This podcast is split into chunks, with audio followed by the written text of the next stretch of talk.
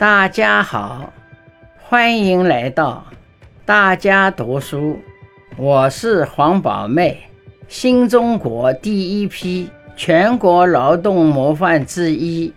今天我为大家朗读的内容选自第四章第四篇。我将无我，不负人民。这是。习近平总书记，二零一九年三月二十二日在会见意大利众议长菲科时的谈话要点。我将无我，不负人民。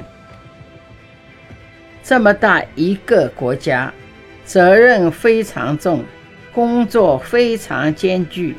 我将无我，不负人民。我愿意做到一个无我的状态，为中国的发展奉献自己。一个举重运动员最开始只能举起五十公斤的杠铃，经过训练，最后可以举起二百五十公斤。我相信可以通过我的努力，通过全中国十三亿多人民戮力同心来担起这负重担，把国家建设好。我有这份自信，中国人民有这份自信。